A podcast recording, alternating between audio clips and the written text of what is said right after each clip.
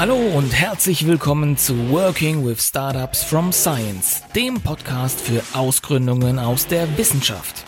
Bist du während deiner Forschung auf eine interessante Idee gestoßen und suchst nun nach spannenden Insights und Erfahrungsberichten, wie man aus einer Idee ein erfolgreiches Science-Tech-Startup aufbaut? Dann ist dieser Podcast genau das Richtige für dich. Mein Name ist Bartosz Kaidas und mit diesem Podcast will ich dich dabei unterstützen, damit aus deiner Idee ein erfolgreiches und nachhaltiges Science-Tech-Startup wird. Lass dich also inspirieren, bleib innovativ und viel Spaß beim Zuhören.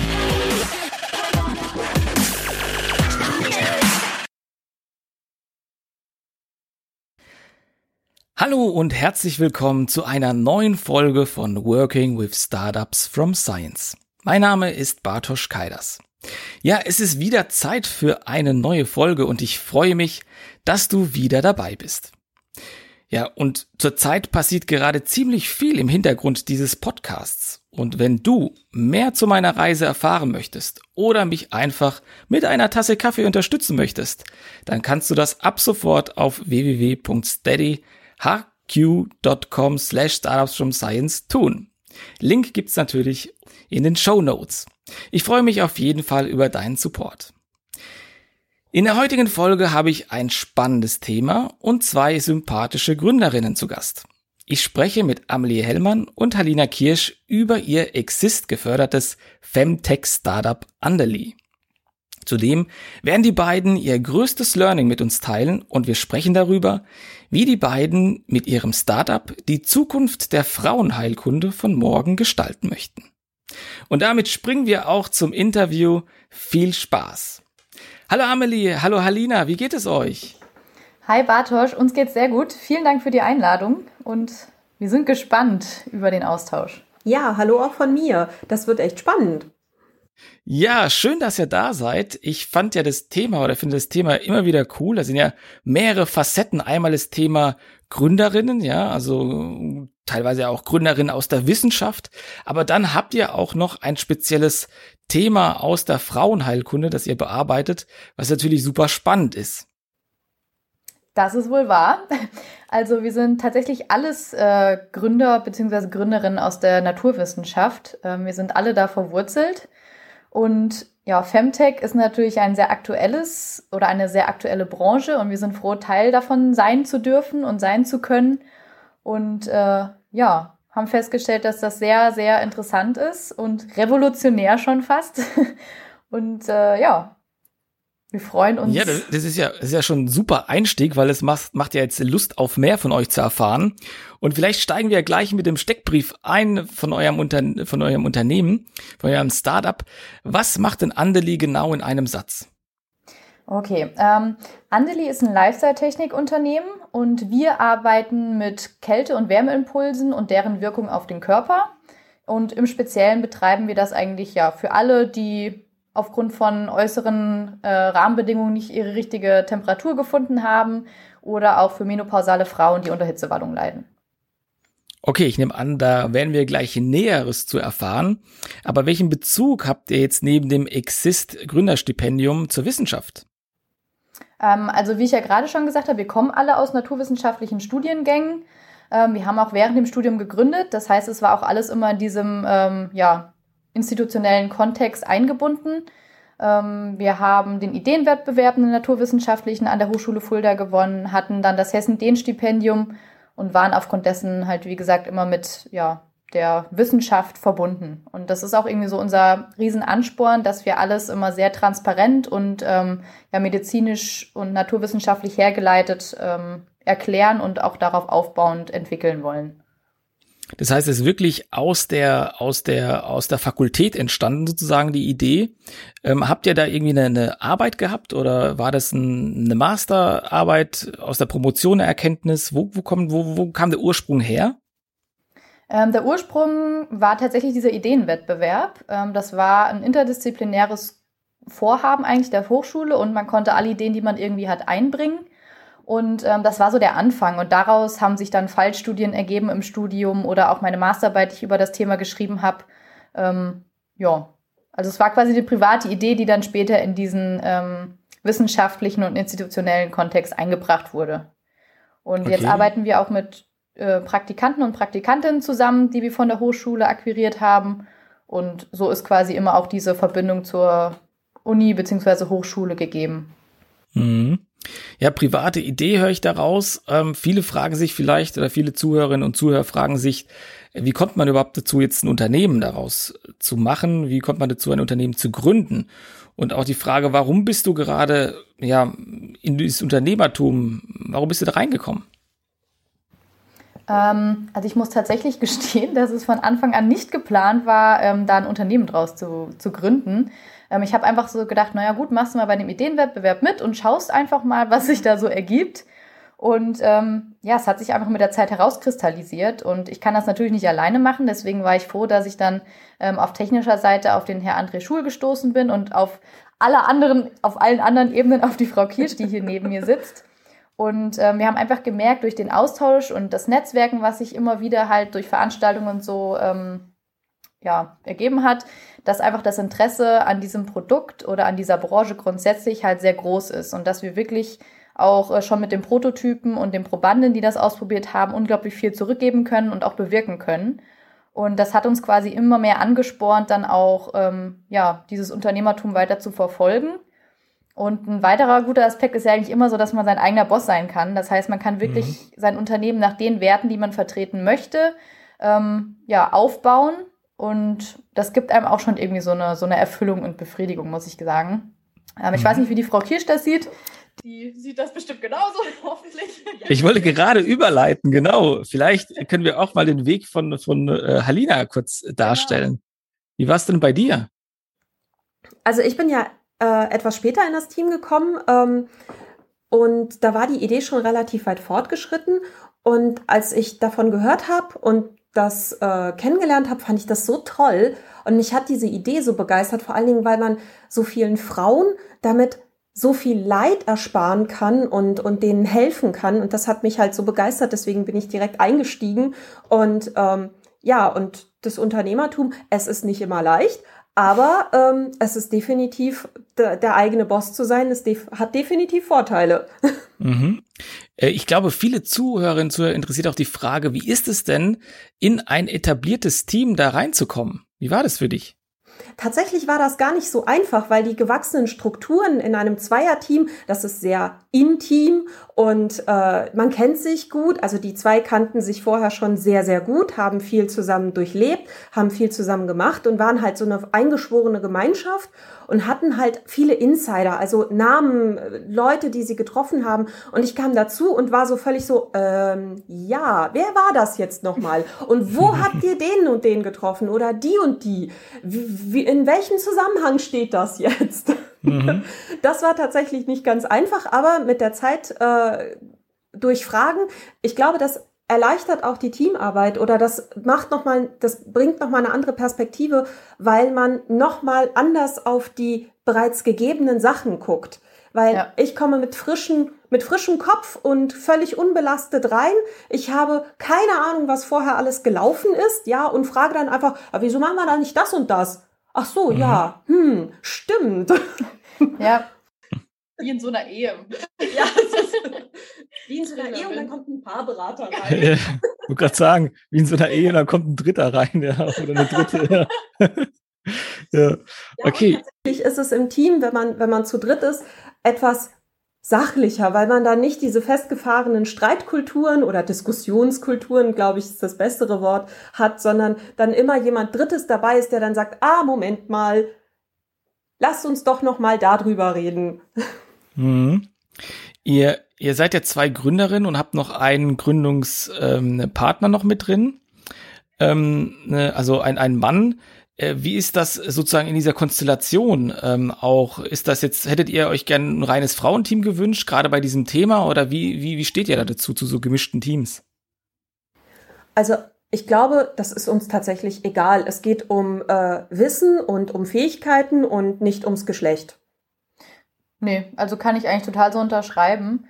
Ähm, weiß ich nicht, es hat sich einfach so ergeben. Natürlich, klar, man möchte die Gründerinnen fördern und gerade für, äh, Gründerinnen im MINT-Bereich. Ähm, aber es war jetzt nicht irgendwie unser Auswahlkriterium, dass wir jetzt auch bei den Praktikanten oder Praktikantinnen gesagt haben, wir wollen jetzt nur Frauen, weil uns das wichtig ist. Natürlich, man möchte ähm, die Frauen ermutigen und so weiter und so fort. Ja. Das tun wir auch mit unserem Produkt. Aber, ähm, weiß nicht, es hat sich echt tatsächlich einfach so aufgrund der Kompetenzen ergeben. Und dieses Interdisziplinäre funktioniert halt einfach richtig gut, egal ob mit Mann oder Frau oder ja. anderem Geschlecht. Mhm. Ja, dann vielleicht könnt ihr einfach noch ein bisschen mehr über euer Produkt erzählen, beziehungsweise auch welches Problem ihr mit eurem Unternehmen lösen möchtet. Mhm.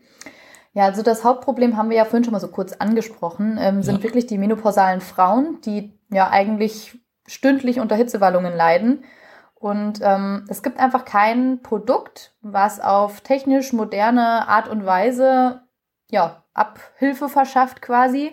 Ähm, es gibt ja auch so ein bisschen diesen Trend von diesen ganzheitlichen Ansätzen und weg von diesem rein pharmazeutischen. Und äh, da sind wir mit unserem Produkt quasi einfach Teil von.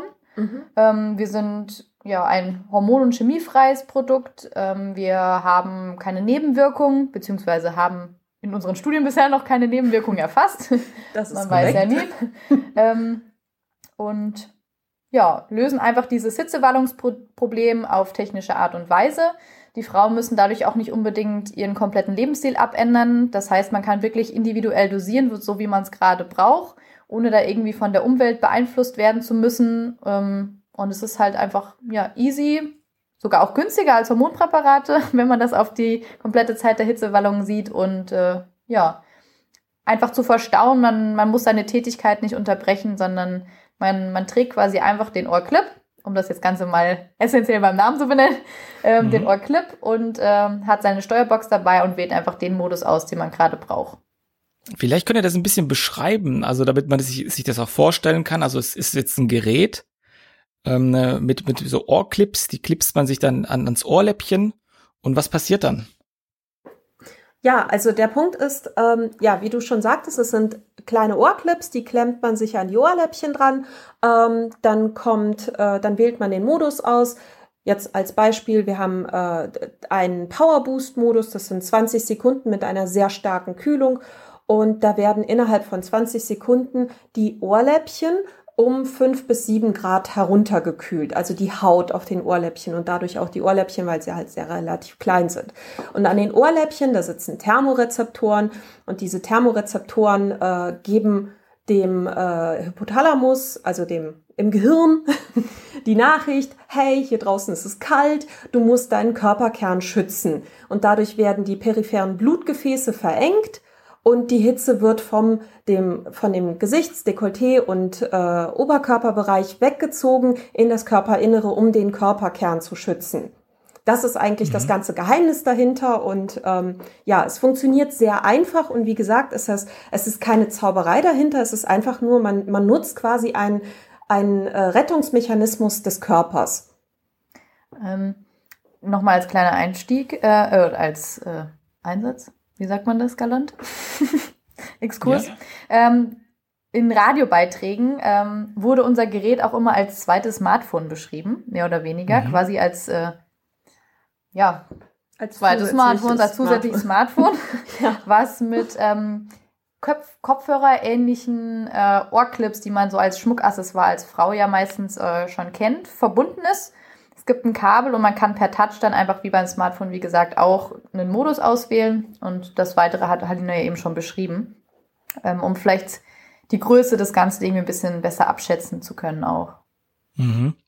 Und was ich mich jetzt natürlich frage, vielleicht viele andere auch, wie kommt man denn jetzt zu dem Thema, ähm, sowas anzubieten, gerade für die Menopause, weil ihr seid ja relativ jung und das ist ja ein Lebensabschnitt, der etwas weiter fortgeschritten stattfindet ähm, diese körperliche Veränderung. Wie kommt man denn da jetzt sozusagen genau auf diese Phase, auf diese Lebensphase?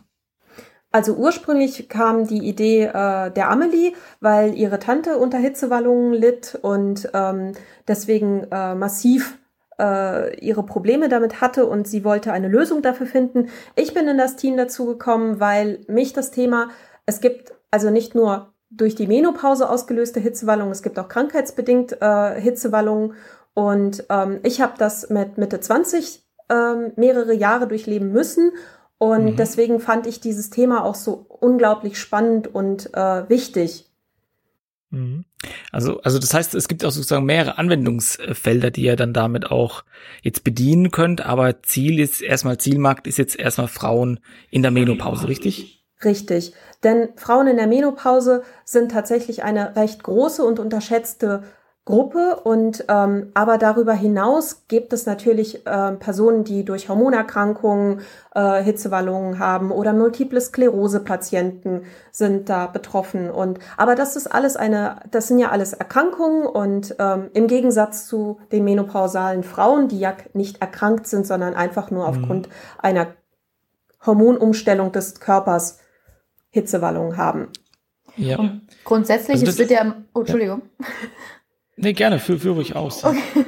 Und grundsätzlich ist es ja so, es wird immer heißer draußen, immer wärmer draußen, gerade im Sommer. Und es gibt unglaublich viele, die einfach in Dachgeschosswohnungen leben oder auch dort ihre Büros haben, wo dann auch irgendwie vielleicht keine Jalousie vor den, vor den Fensterläden ist ähm, oder keine Klimaanlage so richtig funktioniert.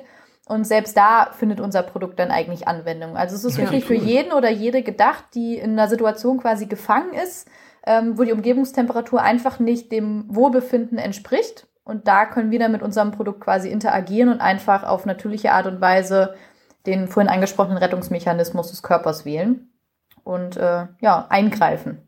Mhm. Ja, super. Ich höre viele Anwendungsfälle und Use Cases daraus. Äh, wie würdet ihr denn euren Markt beschreiben, beziehungsweise wie sieht euer Markt denn eigentlich aus? Ähm, ja, Hauptmarkt beziehungsweise Zielgruppe sind eigentlich die Frauen und ähm, es gibt auch in Deutschland einfach bisher noch keine technische Lösung eigentlich für dieses Problem. Also wir sind echt europaweit gesehen mit eins der einzigen Produkte, die sich so ein bisschen mit diesem thermischen Wohlbefinden befassen. Ähm, es gibt Armbänder, die kühlen, die sind aber eigentlich nur im amerikanischen Markt vertreten. Und oder nicht effektiv. ja, es ist, die Studienlage ist eindeutig.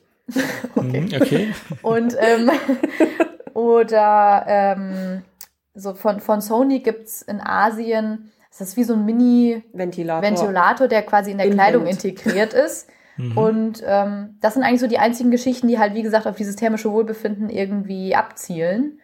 Und daher, es gibt kaum Referenzprodukte oder vergleichbare Produkte. Daher sind wir ja eigentlich so die Nische in diesem Wechseljahres-Temperaturmarkt.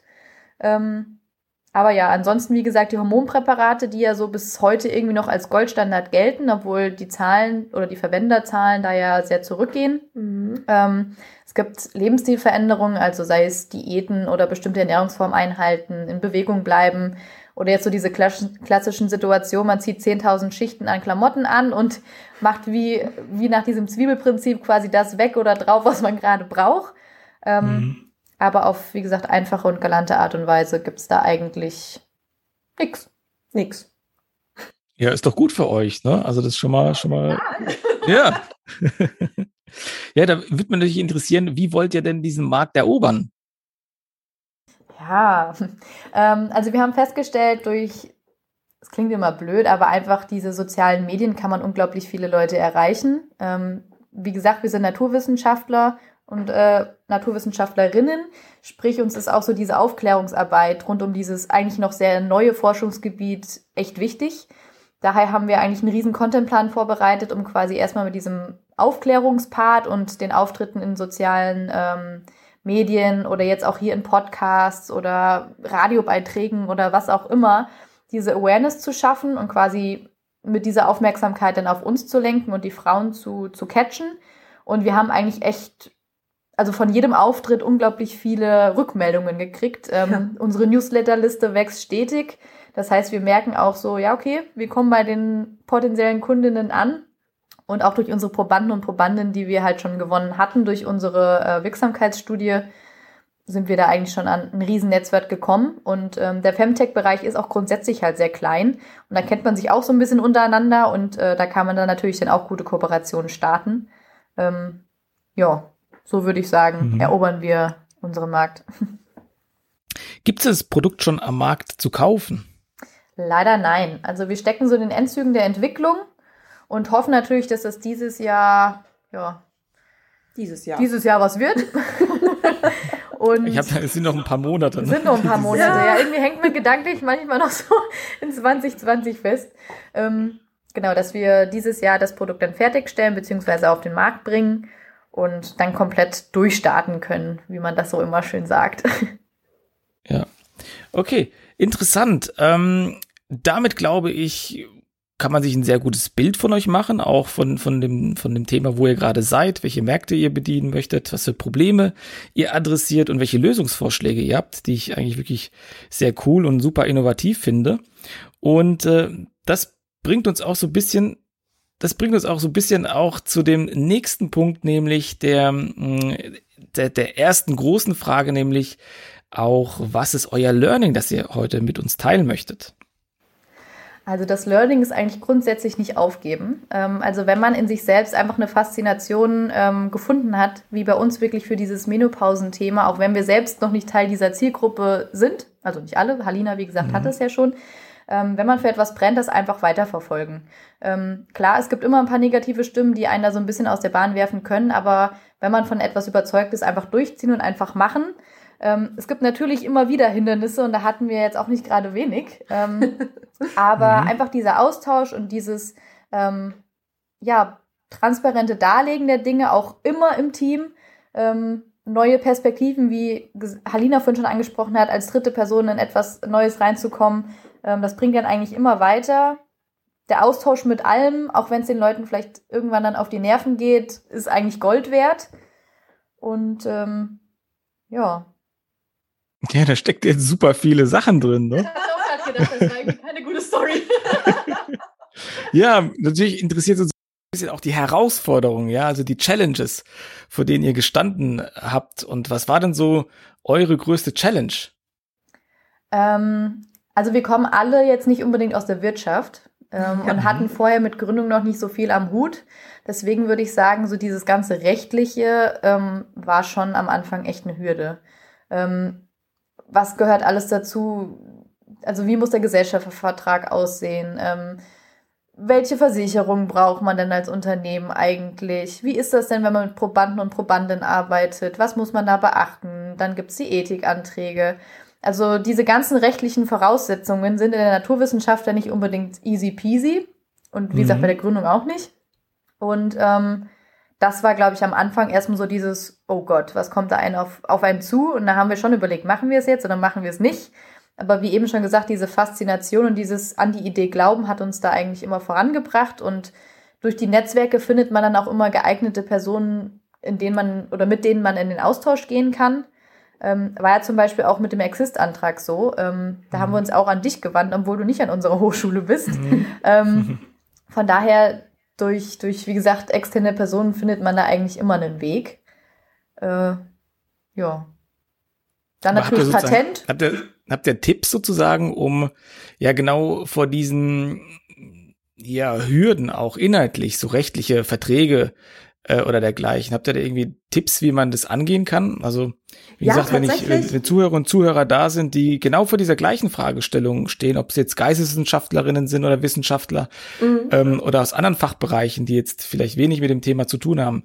Ähm, wie geht man da dran? Ist man dann offen, ehrlich? Bildet man sich irgendwie weiter? Versucht man das, das nachzuholen? Was ist da so der, der Lösungsvorschlag von euch? Also unser Lösungsansatz war tatsächlich, dass wir zum einen natürlich selber erstmal recherchiert haben, äh, geschaut haben, wie man, äh, dass man möglichst viele Informationen dazu einsammelt.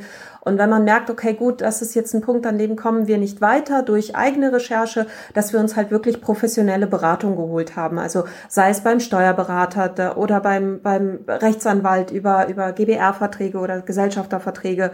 Und ähm, solche Sachen, also da tatsächlich sich professionelle Beratung zu holen von Experten und ähm, mit diesen Beratungen oder mit dieser Beratung dann tatsächlich eine Entscheidung, eine fundierte Entscheidung treffen zu können. Das ist tatsächlich, glaube ich, da, so das Beste, was man machen kann. Ja, und vor allem externes Know-how muss jetzt auch nicht unbedingt immer sehr kostspielig sein. Ja. Ähm, also da haben wir am Anfang gedacht, oh Gott, das ist alles so teuer und die ganzen Rechtsanwälte und pipapo, das können wir uns jetzt nicht leisten. Ähm, aber letzten Endes, es gibt unglaublich viele Netzwerke, wie ich jetzt schon bestimmt 20 Mal angesprochen habe, aber es ist leider wirklich so, ähm, Netzwerke oder Wettbewerbe, wo man halt wirklich auch Mentorenfunktionen quasi ähm, kostenlos nutzen kann. nutzen kann. Ja. Und ähm, das haben wir dann eigentlich gemacht. Das war für viele Dinge gerade so am Anfang eigentlich ausreichend. Und wenn es dann mehr in die Tiefe gehen musste, wie schon Halina gesagt hat, haben wir uns das dann wirklich über die Experten ähm, ja, einfach als Dienstleistung eingekauft, wenn man das so sagen kann. Und das war wirklich jeden Cent wert. Mhm. Weil wenn das Fundament nicht stimmt, dann kriegt man später auf jeden Fall Probleme. Und ähm, dann lieber am Anfang, wie gesagt, schon ein bisschen mehr Budget einplanen für sowas, als hinten raus dann irgendwie Engpässe zu haben. Mhm. So, jetzt Status, Status quo heute. Ähm, würdet ihr nochmal gründen?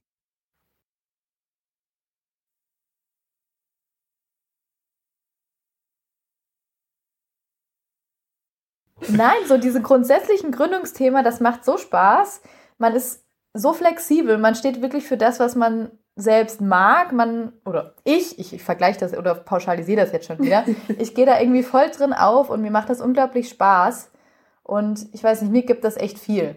Ich möchte natürlich Mhm. nicht mit einer anderen Idee gründen, sondern möchte das wirklich so weiterverfolgen, aber nee. Also ich kann Leute, die Ideen haben und die nicht weiter verfolgen und sich vor dem Gründungsschritt nicht trauen, äh, nicht verstehen.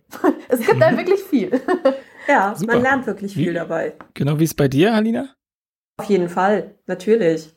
Das ist, ähm, es, man lernt wirklich wahnsinnig viel und egal, ob das funktioniert oder nicht, ja, weil ja viele Angst davor haben zu gründen, weil sie dann befürchten, dass es dann irgendwie scheitern könnte. Völlig egal. Es ist so eine, so ein Erlebnis und so viele Erfahrungen und so viele Personen, die man kennenlernt und, und das ist echt toll. Also wirklich. Mhm. Auf jeden Fall, ja. Super, vielen Dank. So abschließend zu dieser Frage. Also, äh, welches Learning wollt ihr den Zuhörern und Zuhörern mitgeben? Hm, also, ich weiß nicht, ob man das als Learning so sagen kann, aber dieses nicht aufgeben und einfach ermutigen und weitermachen. Okay, nehmen wir mit. Das ist, das ist doch eine, eine schöne, schönes Mantra, ja, weil ich glaube, das ist ja oftmals, oftmals so, dass, ähm, dass man ja immer wieder davor zweifelt oder daran zweifelt, das Richtige zu tun und ob das überhaupt äh, ja, erfolgreich ist, nachhaltig, wie auch immer. Und aber wenn man, glaube ich, selber davon überzeugt ist, dass es man macht, dass es irgendwo auf fruchtbaren Boden fällt oder irgendwo nachhaltig ist, dann glaube ich, stehen äh, die Wege einem offen. Ja, und ich glaube, wenn man es direkt im Studium oder nach dem Studium macht, dann ist auch diese, das klingt jetzt echt blöd, aber diese Lebensstilveränderung nicht so groß. Weil man, man, man kennt es ja, mit wenig zurechtzukommen als Student oder als Studentin. Und ich glaube, das ist auch bei vielen nämlich später dann so ein Thema. Die haben sich einfach an ihr Leben gewöhnt, haben sich gewisse Standards erarbeitet und da fällt es natürlich dann mit Mitte 30 irgendwie schwerer, vielleicht nochmal diesen Schritt zu wagen. Entschuldigung, Alina. ähm, so war das nicht gemeint. ähm, deshalb, ich glaube, es ist irgendwie echt so der, der perfekte Zeitpunkt. Für viele. Nicht für alle, aber für viele. Super. Halina, wenn du was ergänzen möchtest, hast du jetzt die Möglichkeit. Nein, ich stehe voll dahinter. Mit Mitte 30 ist das viel schwieriger.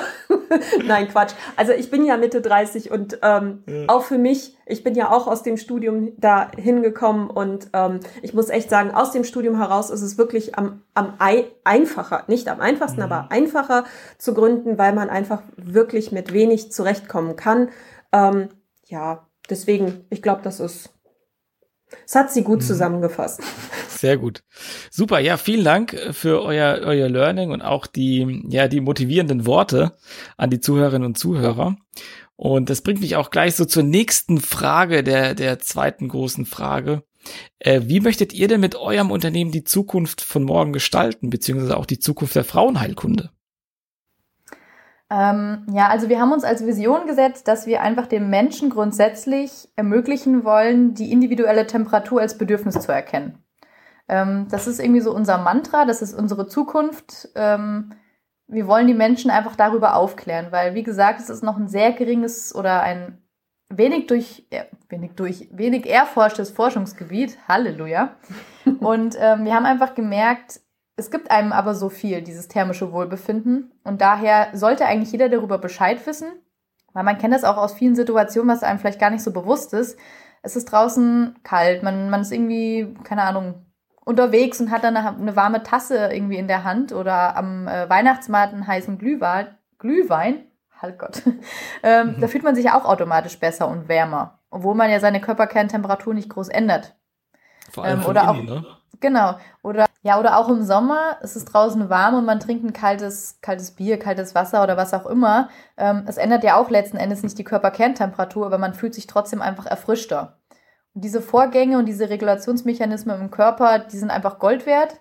Und ja, wie gesagt, deshalb, das ist unser, unser Ziel, unsere Zukunft, ähm, darauf hinzuarbeiten und den Menschen das zu ermöglichen und darüber aufzuklären. Und natürlich im Speziellen den Frauen einfach zu helfen, die Hitzewallungen bzw. die Wechseljahre ja, besser zu durchleben, mehr Lebensqualität zu ermöglichen.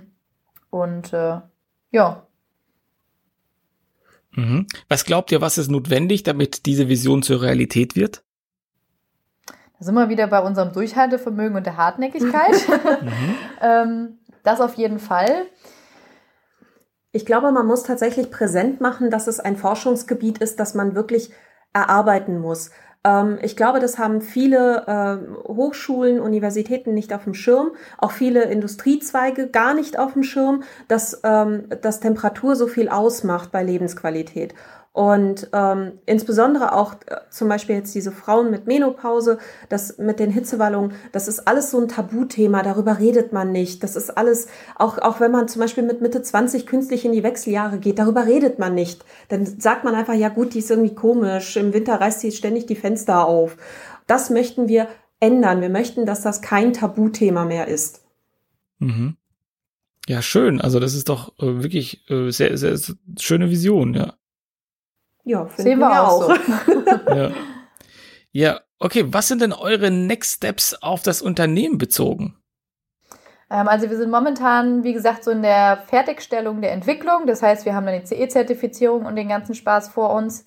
Ähm, unsere App ist momentan noch in der Beta-Version, das heißt, sie muss auch noch überarbeitet werden, ähm, weil die zeigt zum Beispiel dann einfach die grafischen Verläufe, die man mittels der Temperatursensoren auch gemessen hat mit dem Produkt, ähm, einfach da.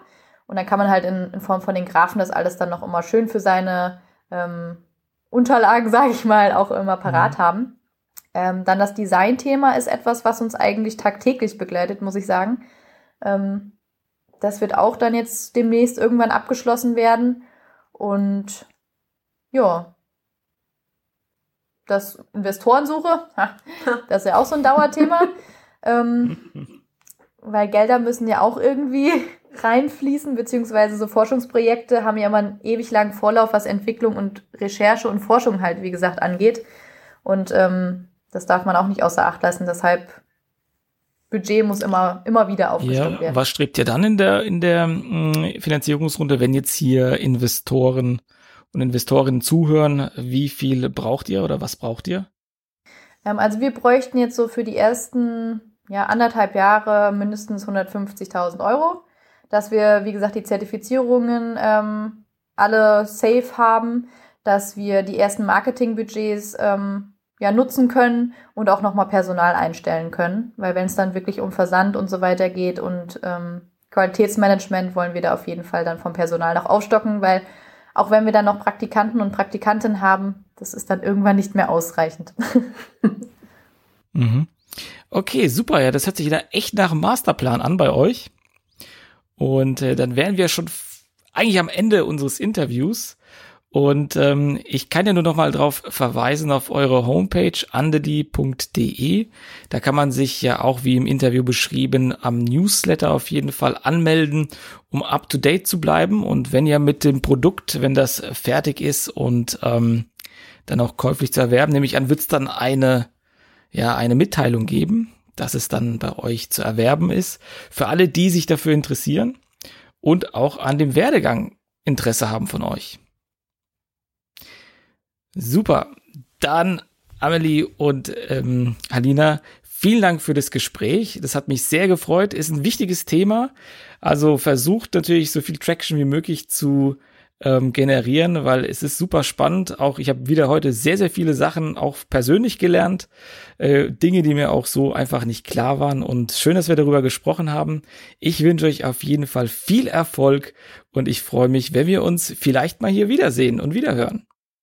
Sehr gerne. Vielen Dank für die Einladung. Also es war auch für uns sehr, sehr angenehm, äh, über all die Themen sprechen zu können und mit dir sprechen zu können. Und vielleicht auch ein paar Leute irgendwie zu inspirieren und ja, unsere Learnings äh, weitergeben, weiterzugeben. Super. Vielen Dank. Euch alles Gute. Ja, Danke. ciao. ciao.